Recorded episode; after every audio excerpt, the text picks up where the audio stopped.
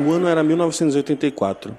A manhã quente de verão da Universidade de Texas, em Austin, foi perturbada por uma montanha de sucata em direção a um dos dormitórios. O responsável por isso? Michael Dell, um jovem estudante que acabava de comprar todo o estoque de peças encalhadas de uma loja de informática. Tudo financiado pelos seus avós, em um singelo empréstimo de mil dólares. Foi ali que o jovem estudante criou a Dell Computers. Sua estratégia era muito simples: personalizar máquinas e vender diretamente para o consumidor, sem a necessidade de lojas intermediárias. Para sua surpresa, em quatro anos ele já faturava 80 milhões de dólares.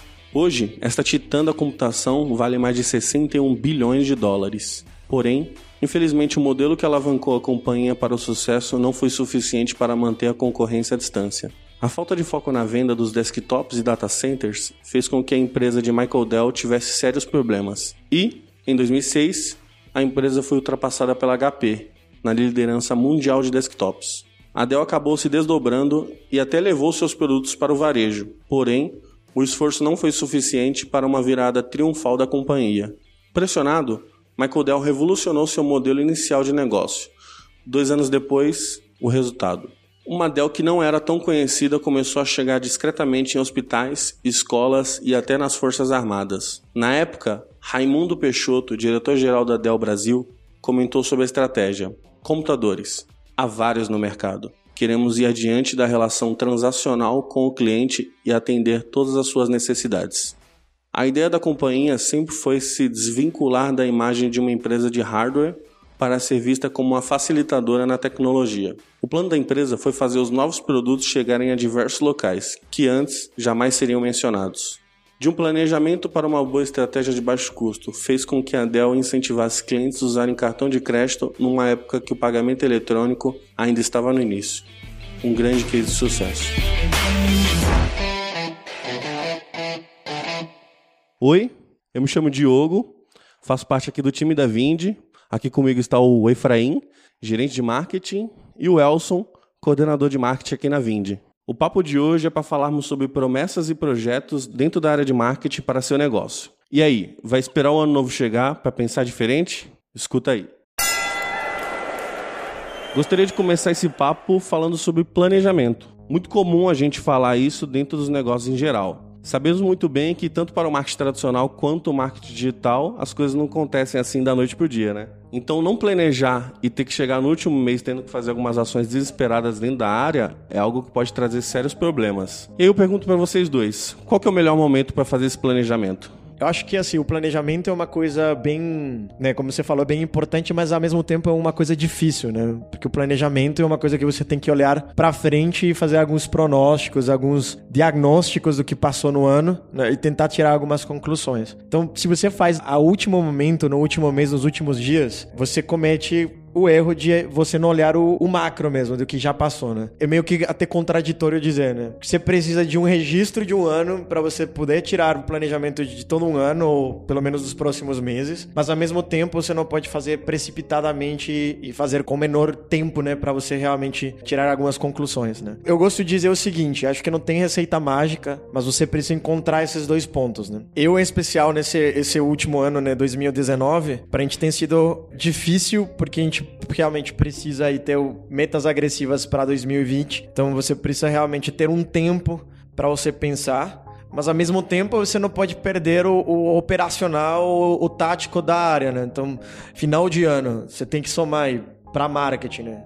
É Black Friday, Cyber Monday, Natal, fechamento de metas anuais. E aí você começa como que você vai tocar um planejamento aí para o ano que vem, se você tem todos esses eventos importantes para uma empresa acontecendo ao mesmo tempo. Então o certo é, para você pensar e planejar, você precisa se planejar e saber o momento certo. Né? Minha resposta para isso é sempre: você tem que se planejar todas as suas ações, tem que ter um objetivo que está fazendo. Eu vejo uma galera pensando muito em fazer as coisas por fazer, porque tem que fazer. Se você não tiver um objetivo, nem começa a fazer. Eu, eu vejo muito o planejamento que as pessoas fazem às vezes e a galera tenta escrever ele em pedra. O planejamento não é assim, ele vai ser adaptável, ele vai ser mudado no decorrer do, do ano. Que se você não testar, se você não planejar, se você não tiver um processo para fazer o seu marketing, você tá jogando água na peneira, entendeu? Você não vai ter resultado nenhum.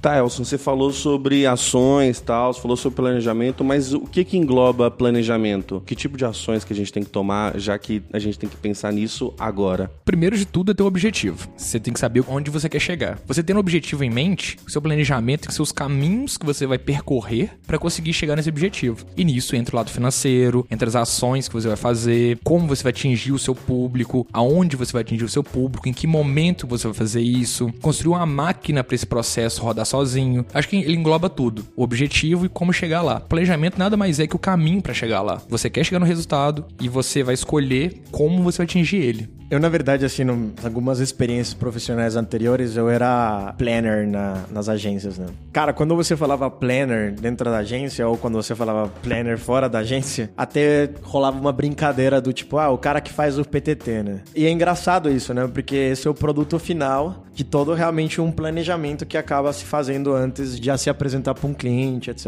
Né? E aí eu gosto muito de uma analogia que acho que até já compartilhei com vocês, que era sobre a viagem, né? Você subiria num carro que você não sabe quem queria dirigir, quanto tempo você iria demorar na viagem, quais queria ser as condições, aonde você iria. Né? Isso na verdade acaba sendo mais do que uma viagem, é um sequestro, né? Então você não ter um planejamento é praticamente isso, né? É você subir numa viagem em que você não tem um objetivo definido, você não sabe para onde você vai, qual vai ser as condições da viagem, e aí realmente você tá indo às cegas, né? Então, planejamento, ele tem essa importância, né? E tentar trazer todas as condições nessas viagens é, de fato, você fazer o planejamento, né? Lá, quando eu te falei que eu era planner, a gente tinha alguns pontos específicos dentro de uma campanha, por exemplo, né? É o que a gente chama de, de pontos importantes, né? Então, beleza, a gente queria saber qual que ia ser a data, o que, que a gente iria fazer, qual era a equipe que a gente iria envolver, qual era o investimento. Então, tudo isso é, é na, na verdade, o que você acaba fazendo dentro do marketing, né? Você precisa saber qual que vai ser a estrutura da equipe, quem das pessoas que realmente dentro da tua equipe você vai levar para o próximo ano,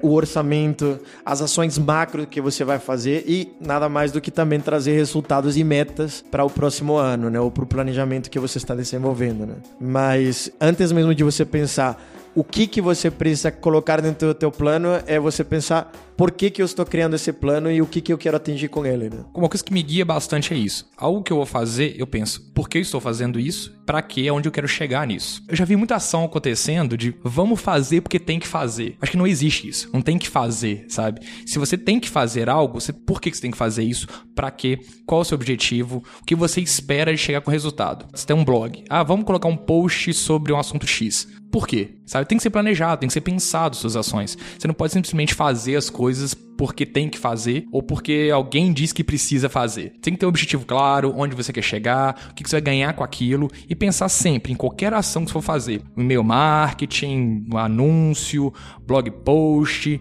post né, nas redes sociais por que, que eu estou fazendo isso e para quê? Se você pensar em qualquer lugar que você vai ter, qual que vai ser a sua conversão em relação àquilo? Ou tem gente que chama de microconversão, né? Pensando no processo da sua conversão final. Mas é sempre importante pensar qual que é a sua conversão no que você está fazendo agora. Tá, vocês dois falaram sobre planejamento tal, para mim tá um pouco confuso ainda. Então pense comigo. Se 2019 para vocês foi bom ou ruim, eu queria saber agora de fato, o que, que vocês vão fazer em 2020 para ser melhor? Tem uma frase, não sei de quem foi, mas eu sei que é uma frase famosa que a galera fala, né? Se você quer resultados diferentes, tem que fazer diferente, né? E realmente existe uma dificuldade muito grande quando você deu certo, né? Porque você fala assim, cara, o que você quer, então vamos manter. Mas acho que isso vai depender muito do objetivo estratégico da empresa, né? Quando o objetivo estratégico da empresa é crescer, você não pode fazer a mesma coisa naquele ano. Que então, que foi tão bom para esse ano que eu posso melhorar no próximo ano. E o que que foi não foi tão bom que a gente pode mudar e fazer diferente, né? Em questão, quando a gente fala de área, né? Sobretudo uma área tática, como é o marketing, é entender campanhas ou ações isoladas, né? E para isso você precisa de fato um time que tenha esse DNA. Beleza, eu vou olhar para essa campanha, vou entender por que, que essa campanha ela existe, qual que foi o objetivo dessa campanha e o que, que eu consegui, qual que foi o resultado dela. A gente aqui na Vin, a gente tá vivendo um momento bem de transformação nesse sentido, né? Cara, uma empresa seis anos, nesses seis anos foi crescendo, foi crescendo crescendo. De repente, o objetivo estratégico da empresa é fora do normal, mesmo tendo funcionado nos últimos anos. O que, que eu vou fazer diferente? E aí começa a entrar essa questão. Beleza, então eu vou começar a pensar como uma área de growth, como uma área de crescimento dentro da empresa. E aí eu começo a ter esse trabalho de que a equipe tenha que se entender como dono de canais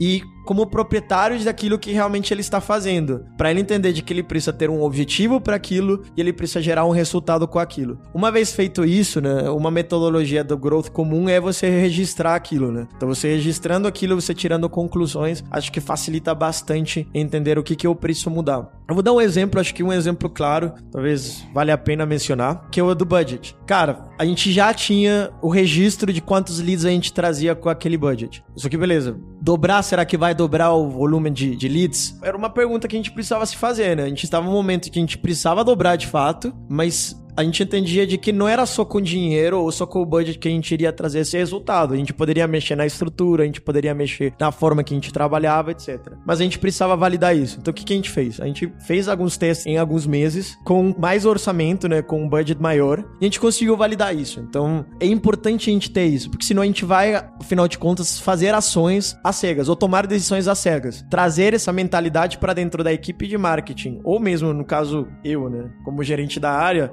entender de que as decisões precisam ser tomadas com algum tipo de histórico, com algum tipo de embasamento, fica muito claro que tipo de metas você vai conseguir trazer para o próximo ano, né? Pô, legal você falar sobre growth, a gente tem até um cast que a gente falou disso, com o Gabriel Costa tal. Então, a ideia é que pensar growth não é ter uma pessoa específica de growth dentro da área de marketing, é todo o time pensar numa estratégia de growth. Então, pensar em hipótese, teste AB, ter uma mentalidade mais data-driven também. Então, isso é muito importante para talvez pensar 2020 como um bom planejamento. Eu acho que isso é bem claro pra gente, a divisão de águas do freestyle para você registrar aquilo que você faz, né? Sintetizando o que que é crescimento. É você olhar para onde você quer ir e olhar para aquilo que você já fez. Quando você vem no trabalho de freestyling de fazer, vou fazer, vou fazer, acho que tá funcionando, ah, vamos fazer mais. Eu fiz um news que trouxe o dobro de, de, de leads. Nossa, vamos continuar fazendo dessa forma e bate naquele desespero. Se você não tiver realmente uma mentalidade que você precisa registrar registrar aquilo e tirar conclusões com aquilo, você não vai crescer. Tanto que no podcast a gente fala, né, o Thiago Barra e, o, e o, Gabriel Costa fala muito sobre isso, né? Você não precisa de uma pessoa específica, você precisa de uma equipe fazendo crescimento. E quando você tem uma equipe fazendo crescimento, acho que é importante, né, sobretudo os líderes, né, entenderem de que a parte mais difícil é você tentar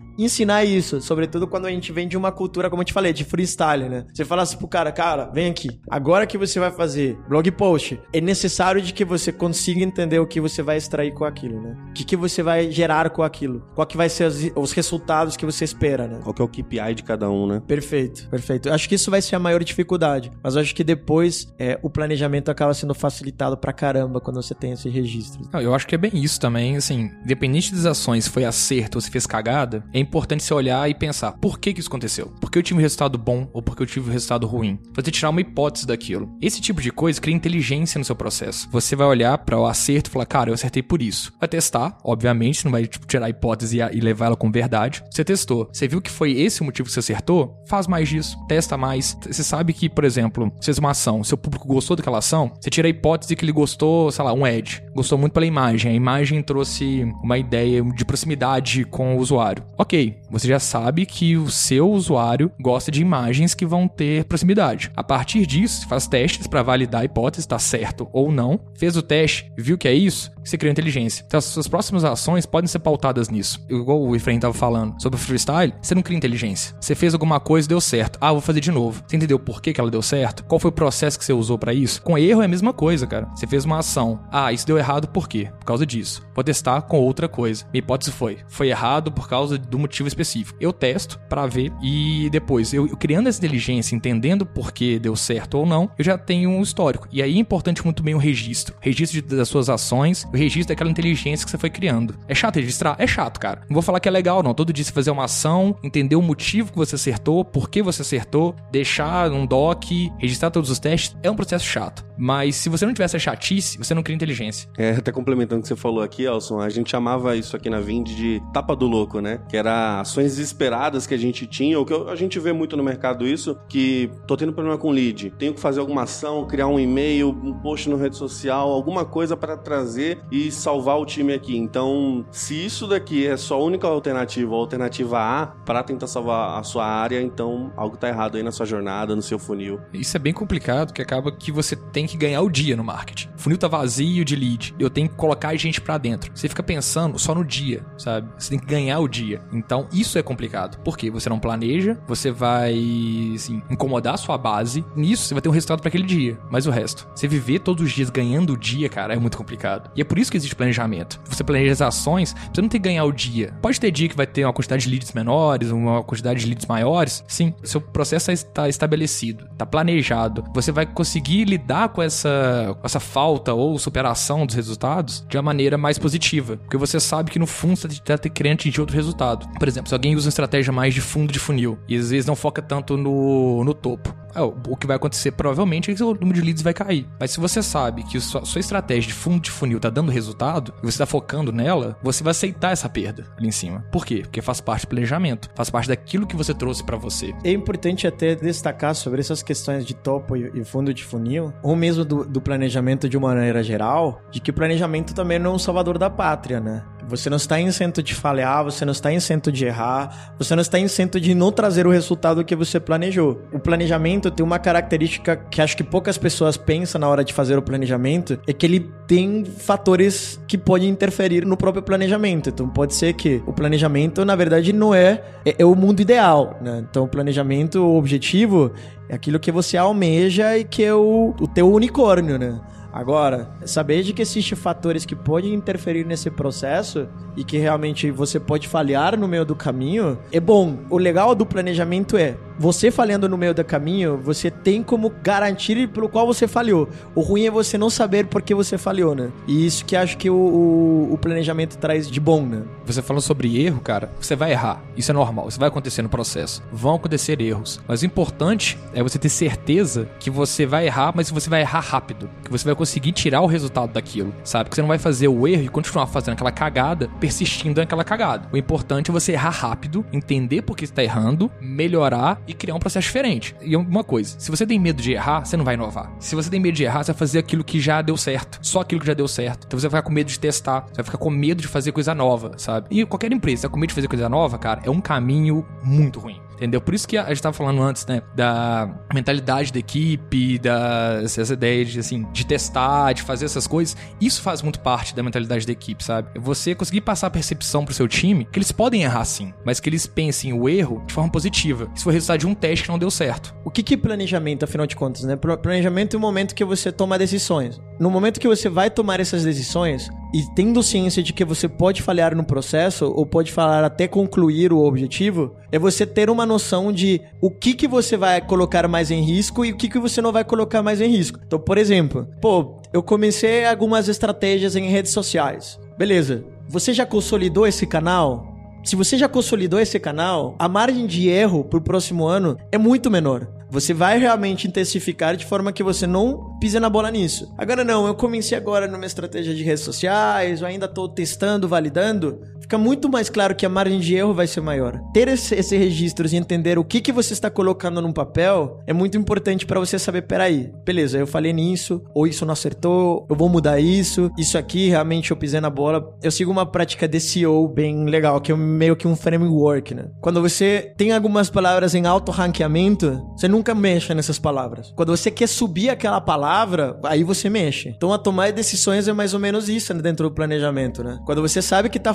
funcionando, beleza, você mantém. Quando você quer mexer alguns dos canais, você quer melhorar alguma coisa, aí você entra investindo, né? que eu falei sobre essa ideia de, de fazer só aquilo que você já conhece, meio medo, sabe? Por que, que eu vou fazer alguma coisa nova se o que eu faço já dá certo? Mas se você quer crescer, se quer ter resultado diferente, você precisa fazer coisas diferentes, que você mesmo disse, entendeu? E esse ponto de olhar para o que você já faz, falar, cara, eu faço isso aqui bem, eu posso melhorar isso aqui. Agora, se eu ficar com medo de fazer coisa nova, de investir em um canal diferente, ou de investir meu tempo em algo diferente, eu não vou criar nada novo. E uma coisa que eu achei muito interessante que você falou também foi sobre o risco, que a gestão de risco é complicada mesmo. Toda equipe tem que ter alguém do que eu chamo de vai dar merda. É olhar para uma ação e falar, cara, isso vai dar merda, entendeu? Porque assim, tem hora que a gente quer fazer algo mais agressivo, algo diferente, que possa ter uma possibilidade de viralização, alguma coisa assim. Sim, a gente quer fazer. Mas tem hora que você precisa tomar muito cuidado. Porque você tá trabalhando com a percepção que as pessoas têm da sua marca, a percepção que as pessoas têm da empresa. E tem horas que se algum algumas ações que elas podem até dar certo, mas o risco de dar merda é muito alto. E nesse ponto você precisa de alguém, assim, sempre tem alguém na equipe, tá? Que é a galera do vai dar merda. É importante ouvir ele? É importante ouvir a pessoa do vai dar merda. Mas tem hora que você vai ter que arriscar mesmo, fazer coisa diferente. E até, inclusive, tem um livro do Google, da história do Google, que eles falam muito sobre o advogado e o marketing, assim, sabe? Que você conhecer algum advogado que entende de marketing, contrata esse cara. Porque, assim, várias ações que o Google fazia mesmo, a equipe de marketing era muito, arriscava muito, fazia muita coisa diferente, colocou a campanha no ar, já viu o jurídico falando: não vai dar para fazer isso, isso não pode ser feito, isso não pode acontecer. Essa gestão de risco é algo que é importante se ter em mente mesmo, sabe? Pensar como você vai fazer isso e saber que, assim, você tá arriscando algo por algo. Tem noção do seu objetivo, onde você quer chegar e por que, que você tá arriscando isso, entendeu? A gigante Dell tem um valor claro no seu crescimento e não devemos nos iludir. Ela quer vender mais e mais computadores, mas computadores com valor agregado, seja quem for o cliente. Seguindo essa estratégia, a Dell invadiu órgãos públicos, unidades da polícia e até escolas, criando projetos educacionais para manter as aulas mais interativas para os alunos. O kit educacional contém uma lousa eletrônica que transfere dados direto do computador, um projetor e notebooks individuais para pacotes mais caros. A Dell oferece treinamentos para ensinar os professores a usar essa solução. A entrada neste mercado torna a empresa responsável por 43% do market share e um faturamento de mais de 500 milhões de dólares. Mas, como uma empresa de 79 funcionários, presente em 44 países, pode se transformar em tão pouco tempo? Um bom planejamento elevou o DNA das equipes em entender sobre como computadores podem ir além de uma máquina para um objetivo. Afinal, para cada pessoa tem uma necessidade específica. Outro ponto importante são as divisões geográficas. A empresa não vai deixar que os limites geográficos impeçam as necessidades específicas de cada usuário. Agora, é esperar um novo balanço da empresa para saber se Michael Dell, que já foi apontado como um dos maiores gênios do capitalismo, está no caminho certo.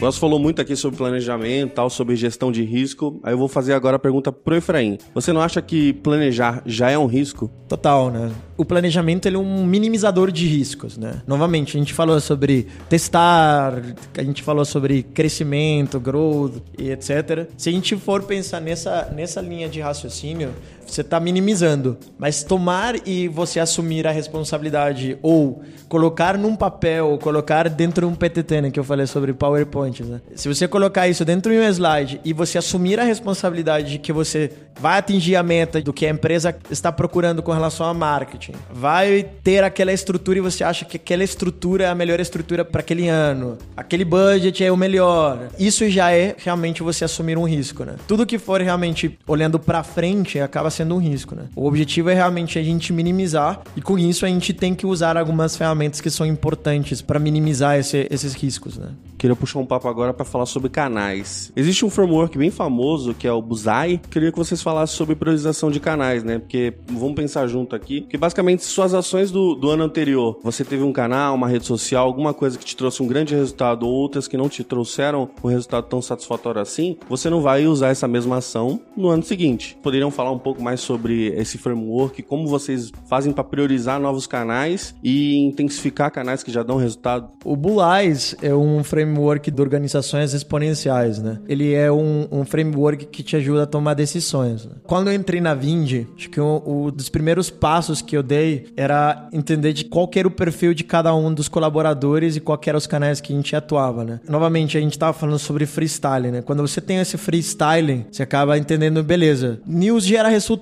vamos lá, time, todo mundo vamos fazer news. E aí o que acontece, cara? Você acaba tirando a relevância de outros canais que podem ser importantes para a empresa, né? E aí o Bullseye vem nesse, nesse objetivo de olhar para os canais que a empresa trabalha ou o marketing trabalha. Eu gosto de falar de empresa até, porque afinal de contas aí nos dá também a abertura de o marketing não só ser um atuador em, em blog, em redes sociais, não ser um atuador em todos os canais que a empresa trabalha, e entender de que realmente ou eu consigo melhorar aquele canal ou eu consigo desapegar, que acho que um dos problemas ou das coisas mais difíceis de fazer num planejamento, sobretudo quando você já tem uma empresa funcionando, é você desapegar. Que existe realmente um elo, tanto das pessoas que trabalham dentro da empresa com aquele canal, muitas vezes tem um colaborador trabalhando naquele canal, e muitas vezes aquele canal de fato não gera resultado, né? Só que enxergando as devidas proporções, né? Se o resultado daquele canal é em branding, se realmente é aquisição, qual é o tipo de resultado que ele me entrega. Perfeito. E isso também tem que ser dentro do planejamento, né? Qual que é o objetivo de marketing? O objetivo de marketing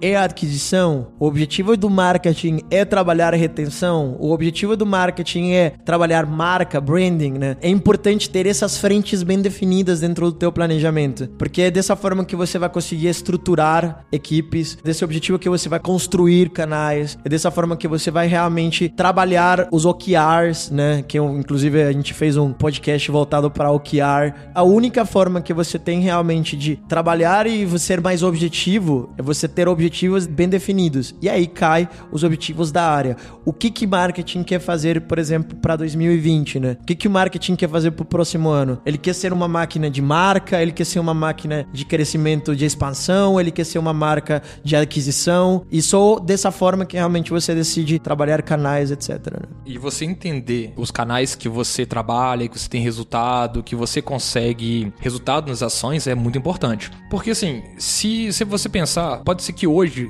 um canal seja dando muito certo para você, mas canal satura, acontece. E quando você fica dependente de um canal só, algumas vezes você pode estar construindo uma casa no terreno alugado. E aí que tá um problema. Por exemplo, sei lá, sua estratégia depende apenas de, sei lá, de ads. E amanhã o Facebook ele muda as regras de como a entrega daqueles ads, pode ser que você não consiga entregar mais. E aí? Se você está dependente de um canal só, se você está numa posição muito vulnerável, então é importante você identificar qual canal que tem mais resultado para você, mas entender outros canais também que você possa melhorar a sua, sua estratégia. E até escalar em outros canais mesmo, sabe? Se você sabe que seu público tem tá outros lugares, vai para lá também. Esteja junto dele. É importante você saber exatamente onde seu público está e como você está junto dele, entendeu? Talvez o sentido até contrário também, porque tem muito lugar que tem ou muitos canais ou canais de menos, né? Então, se você também tiver muitos canais e você tentar priorizar tudo de uma única vez, talvez você também tá errando. Porque se você conseguir ter um foco maior, puta, tô vendo que o Facebook tá me trazendo um grande resultado, o site tá me trazendo um grande resultado, tenta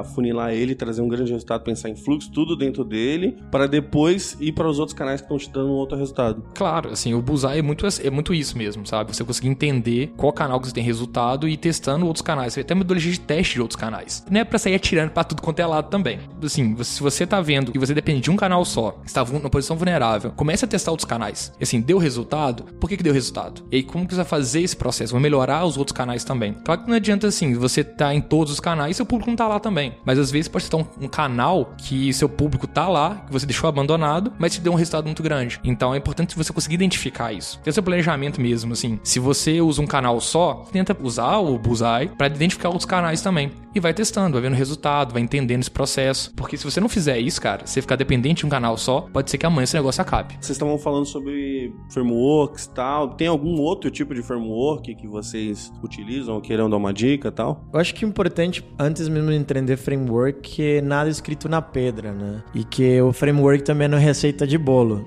É, acho que vai depender muito dos recursos que você tem dentro da empresa, né? Se entende, por exemplo, uma empresa que acabou de começar, ela tem um, dois canais de atuação, colocar o bullseyes para tirar quais são os canais que geram melhor resultado seria bobagem, né? Porque você não tem registro, você não atua ainda com outros canais, né? Então vai depender muito do momento em que a empresa esteja e quais são os recursos que o marketing tem, né? Tem um que é um, é um, um framework, na verdade um score, né? Ele trabalha microações, né? Então são projetos para validar projetos, etc. Que é o, o ICE, ICE Score, que na verdade tem o RISE Score, né? O RISE Score ele acrescenta o R, que seria de risco, né? Ele consegue validar quais são os projetos para você priorizar projeto, né? Porque você entende de que qualquer ideia, sobretudo quando você quer crescer, que toda ideia é válida. Mas nem sempre tudo é válido, né? Você tem que colocar, ver quanto que é o esforço que você vai colocar, quais são os recursos que você vai alocar. Então é realmente importante a gente entender isso. E novamente, são frameworks que podem se adaptar a algum tipo de modelo de, de negócio, modelo de plano. Mas nada é escrito em pedra. Então é importante depois a gente repensar qual que é a periodicidade de revisão desse planejamento. É importante você pensar, você estava falando de, de negócios pequenos também, às vezes não tem tempo de fazer todos, não tem equipe muito grande de marketing e tal. É importante você ter em mente o custo-oportunidade que você está fazendo, sabe? Que assim, a gente estava falando antes até, né, de atirar para todo mundo é lado. Às vezes está gastando um esforço muito grande em um canal, mas ele não está te dando o resultado que você quer. E você está deixando de fazer milhões de coisas que você poderia estar tá fazendo. É importante você pensar muito custo-oportunidade. Se assim, estou fazendo isso, isso é o melhor uso do meu tempo. Porque assim, o tempo das pessoas é limitado. Você pode ter uma equipe gigantesca, mas mesmo assim, sempre vai ter algum tipo de limitação. E você fazer algo e deixar de fazer outro, você está usando, você está tendo um custo-oportunidade ali. Isso é, é realmente muito importante. Você saber onde está fazendo, por que você está fazendo e o resultado que você está tendo. Porque senão você pode estar, tá, assim, colocando o esforço muito em um canal que se você não tem resultado, você pode fazer isso com um esforço menor, conseguir mais resultado. Mas é importante novamente, como a gente tinha falado sobre frentes e focos, né, o objetivo. Se a gente considera custo e oportunidade como aquisição,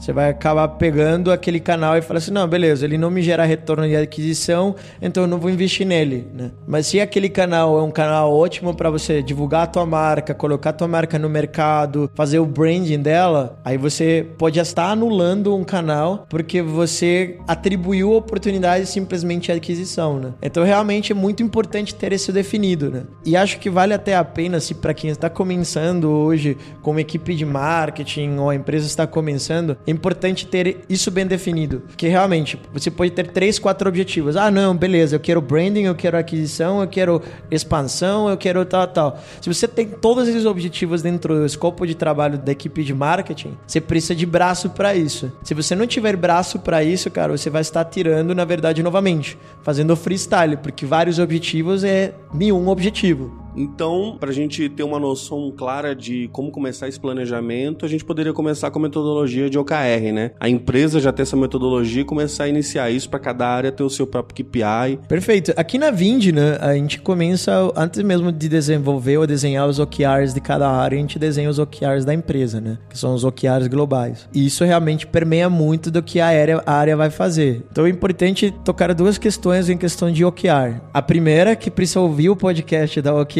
que a gente tem aqui dentro do ringue. A segunda, como eu falei, o planejamento não é nada escrito em pedra. Mesmo que você vai fazer um planejamento anual, você precisa de alguma forma estar olhando isso periodicamente. E aí que entra os OKRs. Normalmente os OKRs são desenhados em quarters, então você tem como olhar, beleza, o que, que eu desenhei para o ano? Ah, eu desenhei que eu vou cuidar de XYZ canais. Ah, eu decidi que eu vou trazer XYZ pessoas para incorporar dentro do marketing. Decidi qual vai ser o meu objetivo. Decidi qual vão ser os recursos que eu vou alocar para atingir esse objetivo. Uma vez que você desenhou tudo isso, como que você vai saber realmente se está funcionando? Então vai ser dentro dos OKRs, né? Cada quarter você vai colocar esses objetivos e esses vão permear se realmente você tomou as melhores decisões, né? Primeiro momento que a gente começou a implementar essa metodologia aqui, era difícil a gente não fazer algo que não fosse uma tarefa, sabe? Assim. Mas depois de um tempo, você vai pegando a metodologia e, assim, fica muito mais fácil. E uma coisa importante do OKR, que assim, que ela tem, ela tem que fazer sentido para a área. Não adianta você colocar um objetivo lindo se não faz sentido. E outro é de ser algo que você acompanhe. Porque também não adianta você ter uma OKR linda para ter um resultado incrível se você não olha para ela, sabe? Se você não tá olhando ali toda semana. Se você não tá conseguindo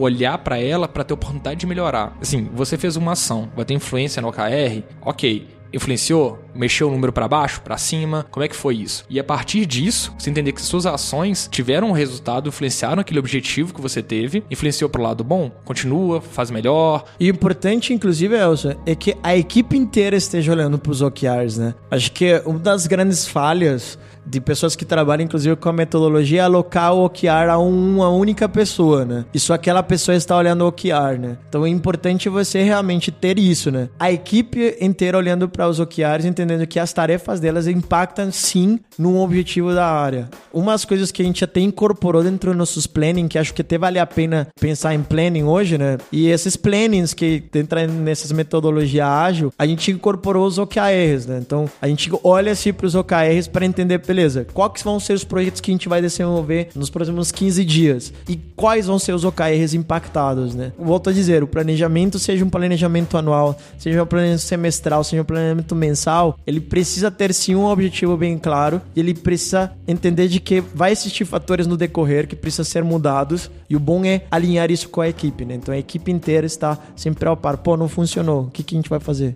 Isso é importante demais. Se a equipe não comprar a metodologia, assim, não vai conseguir chegar a lugar nenhum. Aqui mesmo a gente prega as OKRs na parede, a gente tem dash para olhar, a gente olha nossas ações, vê a influência delas no OKR. Então, essa parte que eu falei é realmente importante. A equipe inteira tem que comprar a ideia. A equipe inteira tem que estar tá usando aquela ferramenta e pensando em como melhorar sempre. Novamente, a gente volta em mentalidade de equipe, mas essa é uma parte muito importante, sabe? OKR é uma ferramenta legal? É, mas se não tiver a mentalidade certa para cuidar dela, para fazer ela dar certo, cara, você não vai conseguir chegar a lugar nenhum. Talvez a ideia de a equipe não estar comprando pode ser que também foi todos os fatores que a gente falou aqui atrás, né? A OKR está muito definida tarefas, ela não tem um objetivo claro, ninguém está conseguindo entender aonde a área ou a empresa vai chegar. Isso daí tudo pode influenciar da equipe também não comprar, né? Claro, eu acho que a percepção que o seu trabalho vai movimentar aquela OKR, movimentar aquele número, ela te ajuda a comprar aquilo ali, sabe? E até para você ter uma avaliação do seu trabalho mesmo. Quando a equipe está muito envolvida, a OKR ela não tá só em cima de uma pessoa ou só em cima de um canal, alguma coisa assim, você consegue fazer isso melhor, sabe? Se assim, se a equipe tá envolvida, o a equipe, o trabalho da equipe em geral vai mudar os números OKR, as pessoas vão ficar mais envolvidas. Que elas conseguem ver o resultado do trabalho, conseguem ver a, a, os números mudando. Então, acho que isso é importante demais. Acho que se a equipe não comprar o objetivo e o planejamento da área, na verdade, vai chegar um momento que nem a pessoa vai se encontrar dentro do, da área e realmente assim a empresa não vai crescer, automaticamente a área não cresce, né? É uma importância de que cada um dos colaboradores precisa estar ao par. Se não, se não está enxergando isso, cara, tem algum problema cultural muito grande na empresa, né? É, então chegamos ao fim. Foi muito bom esse, esse tempo todo que a gente passou aqui falando sobre planejamento. Se você quiser saber mais sobre isso, se cadastra na news do Dentro do Ring, né? Acesse podcast.vind.com.br. A gente preparou um kit bem grande ali, falando sobre Bullseye, Ice Score, tem, tem muita coisa legal lá para vocês. Então, siga Vind nas redes sociais. O Dentro do Ring tá em todos os players de podcast, então Deezer, Spotify, Apple Store e segue a gente. E no próximo Dentro do Ringue, Sim, com certeza. A tecnologia é totalmente inclusiva, né? Na verdade, as pessoas que não têm acesso a cursos, a faculdades, esses perfis que são mais autodidatos, eles estão inseridos no mundo do cyber, né? Que são os famosos aí pentests dos hackers. A maioria desses profissionais que eu entrevisto são todos autodidatos, começaram a, a fazer, desenvolver desde os 10, 12 anos e sem faculdade, sem curso e assim, são muito bons. Este podcast foi editado pela Maremoto.